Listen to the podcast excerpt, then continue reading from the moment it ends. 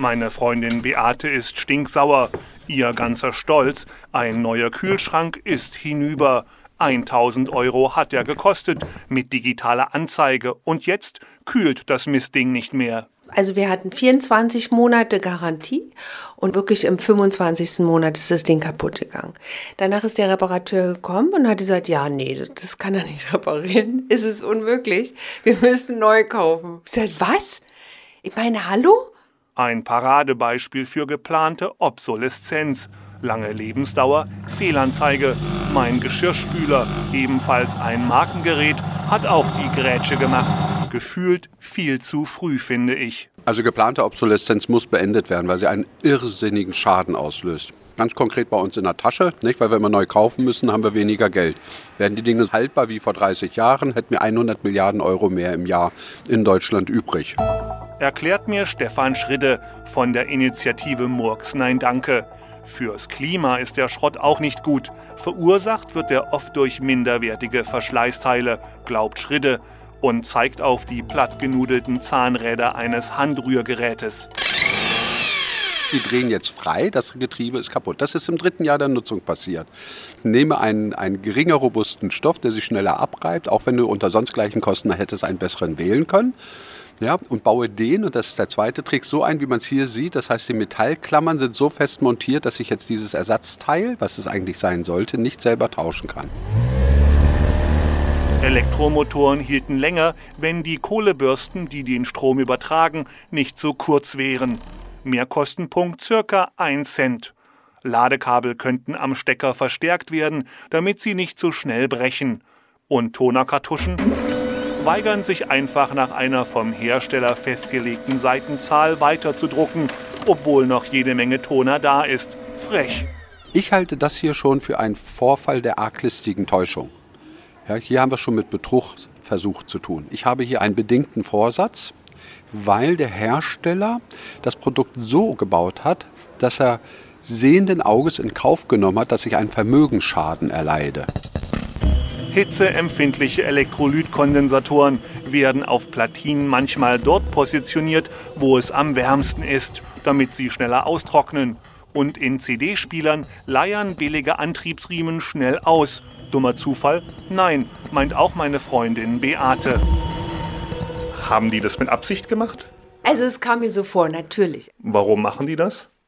Na, um ihren Mist loszuwerden weil es auf Halde steht. Radio, Spülmaschine, Waschmaschine, Kühlschrank, boing, und dann kannst du ein neues Teil kaufen. Die Volksseele kocht. Doch geplante Obsoleszenz ist ein Hirngespinst, behauptet Werner Schulz vom Verband der Elektroindustrie. Erstens, es gibt keinerlei Belege. Zweitens, ähm, Qualität ist ein extrem wichtiges Kaufkriterium heutzutage. Und ähm, diese Qualität beeinflusst die Markentreue der Kunden. Markentreue existiere schon lange nicht mehr, kontert Stefan Schridde. Geprägt wurde der Begriff geplante Obsoleszenz während der Weltwirtschaftskrise in den Staaten. Eine verkürzte Haltbarkeit sollte den Konsum ankurbeln. Hierzulande hat nur jeder Dritte das Phänomen selbst erlebt.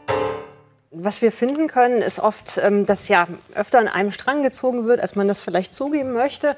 Und dass ähm, einige Kunden, also in unserer Befragung ist es ein gutes Fünftel, die eigentlich so ein kaputtes Gerät auch als Gelegenheit nehmen, mal wieder shoppen zu gehen. Und für viele, also fast die Hälfte der Befragten, ist es auch ein Teil der Lebensqualität. Soziologin Melanie Jäger-Erben von der TU Berlin nennt das implizite Komplizenschaft.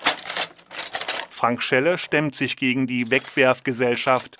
In Berlin-Schöneweide leitet er ein Repair-Café. Ich habe eine kaputte Halogenlampe dabei, die ich schon wegschmeißen wollte. Doch Schelle winkt ab.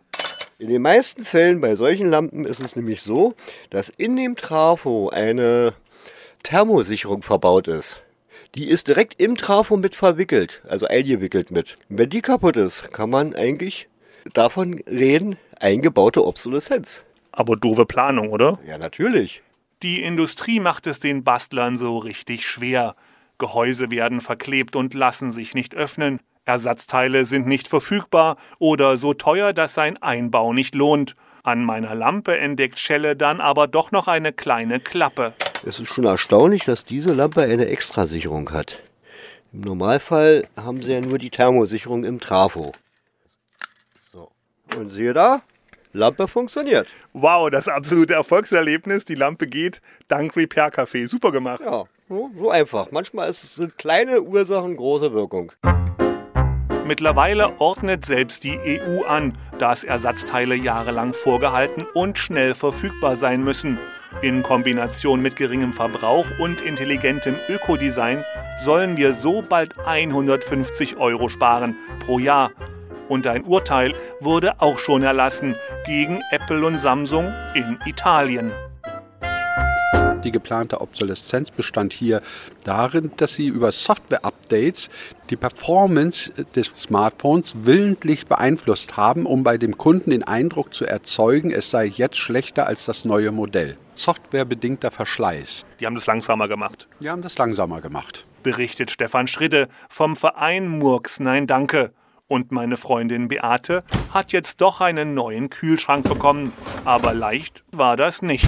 Dann habe ich richtig Terz gemacht über Facebook und habe gesagt, das gibt's überhaupt gar nicht. Und dann haben wir einen neuen gekriegt mit einem Rabatt von 80 Prozent. Also es war nicht so viel Kosten hatten, aber wir mussten ein neues Gerät kaufen.